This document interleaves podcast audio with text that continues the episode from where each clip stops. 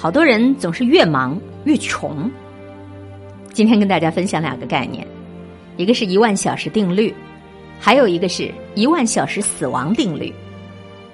他们当中最本质的区别就是在于，你能不能主动的提升自己，让自己的单位时间变得更加优待。单位时间值增加，做到这些，你才不会越忙越穷。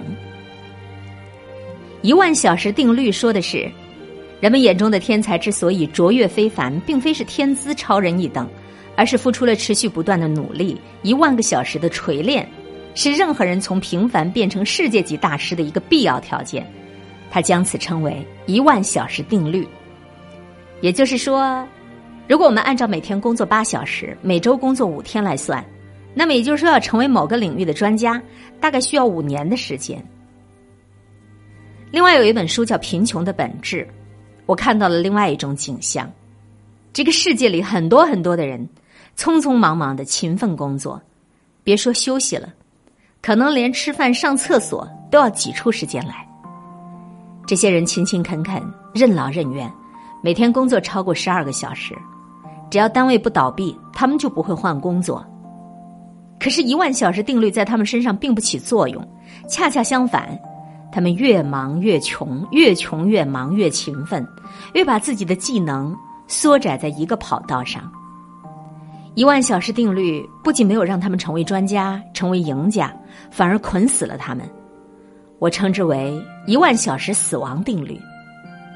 那为什么会这个样子呢？你还记得几年以前富士康员工跳楼事件吗？富士康被《观察家报》再次曝光为血汗工厂，还有中国劳工观察组织对于富士康位于衡阳的一家工厂进行了调查。《观察家报》的调查发现，这一家湖南最大的电子产业基地当中，超过八千个人都是派遣工。而按照中国劳动法规定，派遣员工是不能超过总员工人数的百分之十的。你知道什么叫派遣员工吗？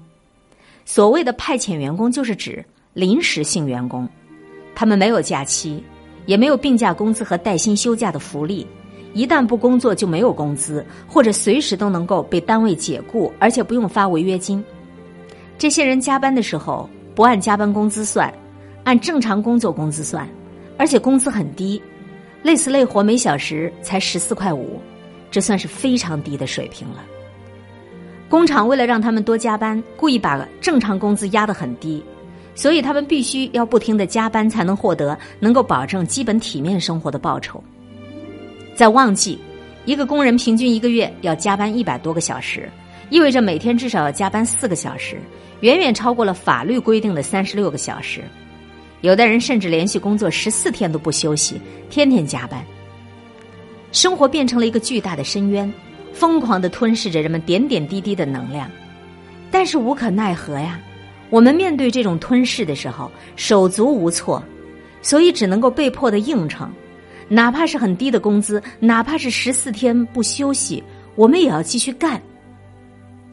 发生这种事儿，质问富士康这样的单位当然是必要的。可除了质问，我们还应该从中得到点什么启示？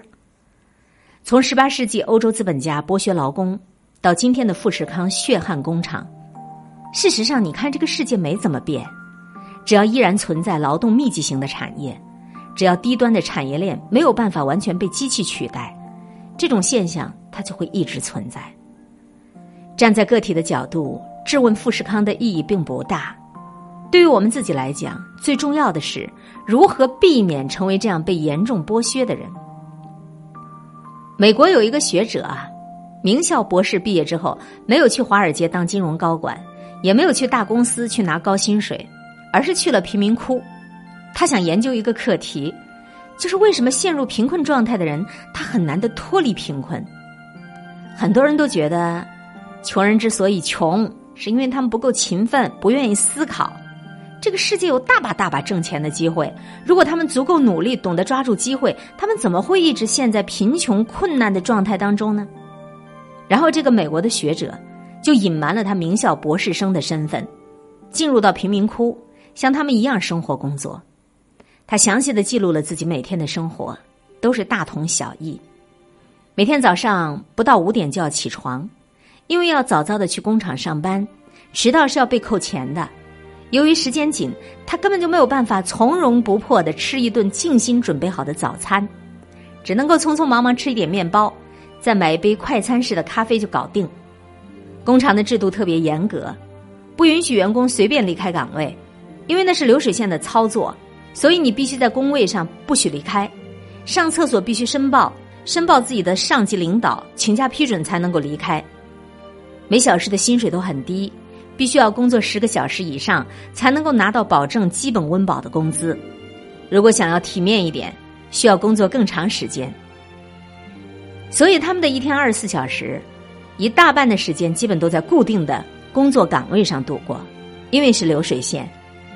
他们的午饭和晚饭吃的也都是快餐，时间通常不超过半个小时就要搞定。终于下班了，累那是不言而喻的。精力早已经消磨殆尽，睡觉之前会有几个小时的娱乐时间。有些人就为了缓解一天的困乏，去酒吧、去夜总会、去歌舞厅，大概会到十一点到十二点之间，喝得醉醺醺的回来，然后睡觉，然后就是持续这样的日子。你看到了吗？这就是贫民窟生活着的穷人的日常生活，和我们老一辈的农民日出而作，日落而息。其实并没有本质的不同。他们以最廉价的劳动力获取报酬，每天工作超过十个小时，甚至没有时间从容体面的吃一份早餐。娱乐活动往往也是简单的感官刺激。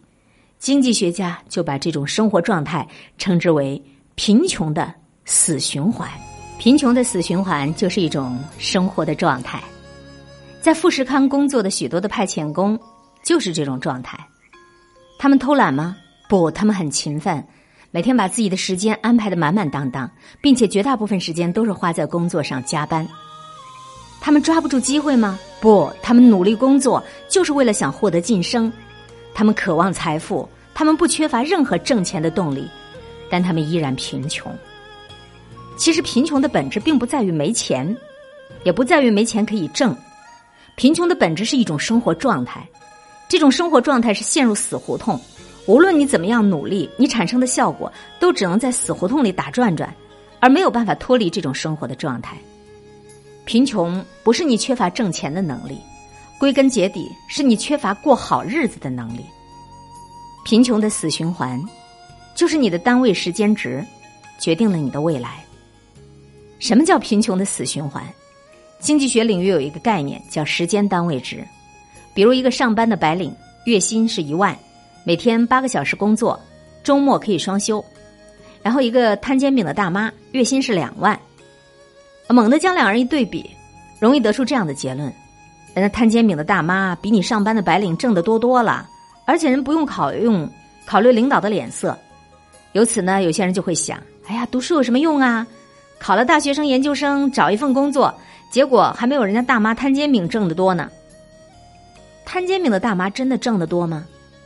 前段时间北京一摊煎饼的大妈，月薪三万，然后这帖子火了，很多人都说：“哎呀，辞职算了，去摊煎饼能挣更多。”知乎上有人详细剖析了煎饼大妈的日常工作。首先，这摊煎饼的大妈每天是凌晨五点钟就得要起床，准备原材料，准备各项工作。接着，无论今儿是刮风下雨还是下雪。都得要把煎饼车推到指定的位置。买煎饼的人一般在早上，但中午和晚上也有。还有人买煎饼当夜宵，为了能够多挣一点，必须要从早上守到晚上九点，等到人群大部分都散去了，他才能回家。回家之后还不能立刻休息，还得收拾一下啦，锅碗瓢盆归置好，已经是晚上十点半多了。并且摊煎饼是没有周末、没有双休日这概念的。你要想多挣点你就得天天出摊啊。也就是说，煎饼大妈每天的工作时间是十七个小时左右，而且没有周末、休息日、节假日。那个单位里的白领呢，月薪虽然只有一万，一个月工作二十二天，每天的日薪是四百五十四，每天工作八个小时，每个小时的薪水大约是五十六块钱。煎饼大妈月薪两万，一个月工作三十天，每天日薪六百六十六，每天工作十七个小时，她的一小时的薪水是三十九块钱。咱们如果把工作环境考虑进来，白领坐办公室不用被风吹日晒，空调能挡住酷暑，咖啡座里的咖啡和饮品是无限量畅饮，每年都还有出游的福利，每年都有年度的体检是免费的。可煎饼大妈什么都没有。有一财经作家说：“你不要被人家那些劳动人民的高收入迷惑了，很多人的高收入并不是由高价值劳动带来的。”他们高收入的背后是高付出、高风险、高折旧，很多人是拿命拿健康在换钱，可不是吗？如果你把月薪换成一小时的薪水值，就一目了然了。所以，时间单位值就是以尽可能小的单位来衡量你的劳动价值。真正的高收入人群，时间单位值都非常高。曾经看到一个流传甚广的故事啊，说比尔盖茨走在街上啊，看到地上有一百块美元。他应该不会去低头去捡它，为什么？因为划不来，捡钱需要耗时一秒钟，而在这一秒钟内，他的身价已经上涨了两百多美元。伪高收入人群时间单位值其实很低，是低价值劳动，依靠长时间积累而得的收入。贫穷的死循环就是这样一种时间单位值非常低的生活状态。人们拿着非常低的薪水，为了基本的温饱，为了过得还算体面。不得不加长自己的工作时间，以至于呢，有一些人每天都需要工作十多个小时，全部的精力、全部的意志力都放在了工作上，几乎没生活了。人们花半个小时匆匆忙忙的吃着快餐，丝毫不考虑它的营养价值，而只是考虑填饱肚子。如果以单位时间的营养值来算的话，一样是非常低。到了休息时间，人们根本不会考虑去听场音乐会舒缓一下心情，更不会考虑去健身房。跑步塑造体型，然后或者是练一下瑜伽，吃喝嫖赌抽，这也许是贫穷的人最佳的娱乐方式，因为所有的意志力和精力都耗费掉了。一旦时间身体得到了自由，他的欲望就容易放纵。吃喝嫖赌抽这样的休息娱乐，不能算是休息，只能是最低级的感官刺激。你看，低时间的单位劳动值带来低营养值。带来低级的感官刺激娱乐方式，再回到低时间单位劳动值，就这样，这个人就彻底的陷入到了贫穷的死循环了。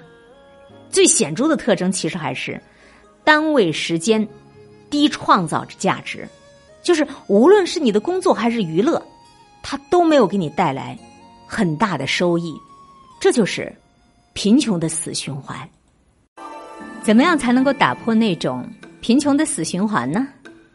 也许你未必处于这种贫困状态，但是这几点建议对我们的人生都会有价值的。首先就是教育学习，这是让我们时间增值的一个最大办法。打破贫穷死循环的根本就是让自己的单位时间增值，最有效的方法无疑是教育，是学习。电视剧《相爱十年》当中，刘媛去一家日本企业工作，最开始就是一家底层的行政文员。每天的工作就是倒垃圾、擦桌子、擦楼梯、端茶送水。除了做这种体力活，还要忍受同事们的冷嘲热讽，每天都感觉特别累。尽管如此，为了能在这家公司长远发展，刘媛还是挤出时间报了一个日语培训班，每天坚持学习。一次偶然的机会，日资企业的老大要去参加一次活动，需要刘媛帮忙。刘媛很自然的直接用日语跟他沟通。日资企业的老大非常惊讶啊，刘元军，你日语很好哎。刘媛满面微笑，给他留下了非常深刻的印象。此后，刘媛在这家日资企业就一路晋升，最终成为职位最高的中国员工。很多年前，农民工在深圳打工，他们白天在工地上干活，但是晚上还是有一些农民工要挤出时间去上夜大去学习。这是一个非常简单的道理。如果你会算一加一等于二，即使你重复一千遍，你也不会知道二加二等于四。但是知识和技能越多的人，单位时间的产出值就越高。所以，无论你处在什么时刻，你一定不要让自己忙死了。你要把自己全部的精力和意志力都耗费在无效重复的事情上，也就是不要把所有的精力都耗费在工作上。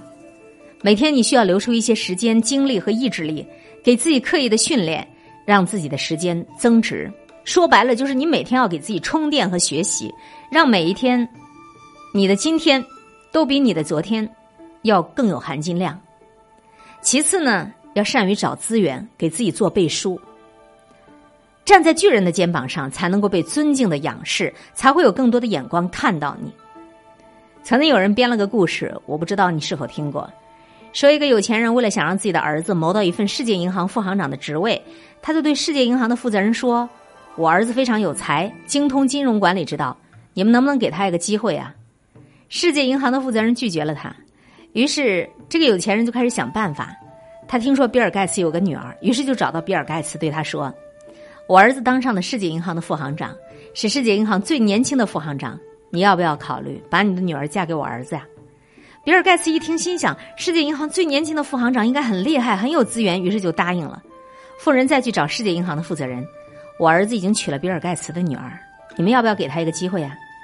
世界银行的负责人心想：“哇，比尔盖茨的女婿应该靠谱，也就答应了。”当然，这是一个故事啊，道听途说，也许他根本就是子虚乌有。他说：“你要善于给自己贴标签儿，标签的背后意味着资源。合作的本质就是资源整合。同样的才华，如果被贴上的标签儿有大宗的资源加持，你的才华才能产生更多的效果，你的单位时间值才会大大增加。所以，人要学会找资源，给自己的才华来做背书。最后，有更强大的人脉，会让你的时间值被杠杆放大。人脉啊，是最不能忽视的一环。”经济学中有一个概念叫杠杆效应。举个例子，买房首付三成，如果是五十万，你就能拥有一套价值一百五十万的房产。是的，虽然你还要还房贷，但是这套房产所带来的直接和间接的收益，全部都归属于你了。例如租金的收益，例如它的增值的收益。五十万撬动一百五十万的资金为你办事，这就是杠杆效应。在你的人生中，如果有强大的人脉资源，人脉也会让你的努力被杠杆放大。这就是人脉杠杆效应。同样是开车，你给马云开车和你做滴滴司机带来的收益也是截然不同的。那我们说，良好的生活状态应该是什么样的呢？良好的、处于正循环的生活状态应该是这样的：你拥有一份单位时间产出值较高的工作，这个工作时间不会太长，不会要求你经常加班，每天你都有属于自己的休息时间。你的休息不仅仅是放纵你的欲望。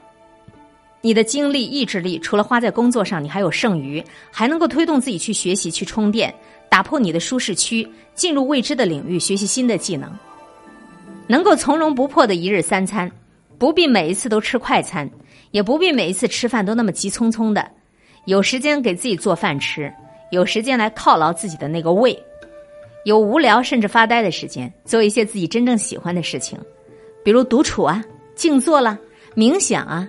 感知生命的美意呀！你看，一万小时定律和一万小时的死亡定律最本质的区别就在于你能否不断的让自己的单位时间值增加。这就意味着你不能够把全部的时间都投入到工作，你必须要留出时间、留出精力和意志力的成本，为自己的蜕变去做准备。你看那些一天到晚都忙到死的人，注定拥有的只是一万小时死亡定律。而那些拒绝忙死、要给自己生活留白的人，才会拥有一万小时定律。时光不负有心人，星光不负赶路人。愿你也能够拥有这样的生活。亲情、友情、爱情，左右着我们的生活心情。幸福、痛苦、麻木，每一种真实的生活心情，改变着这座城市的表情。今天的城市表情，微笑。最爱九零九，一切刚刚好。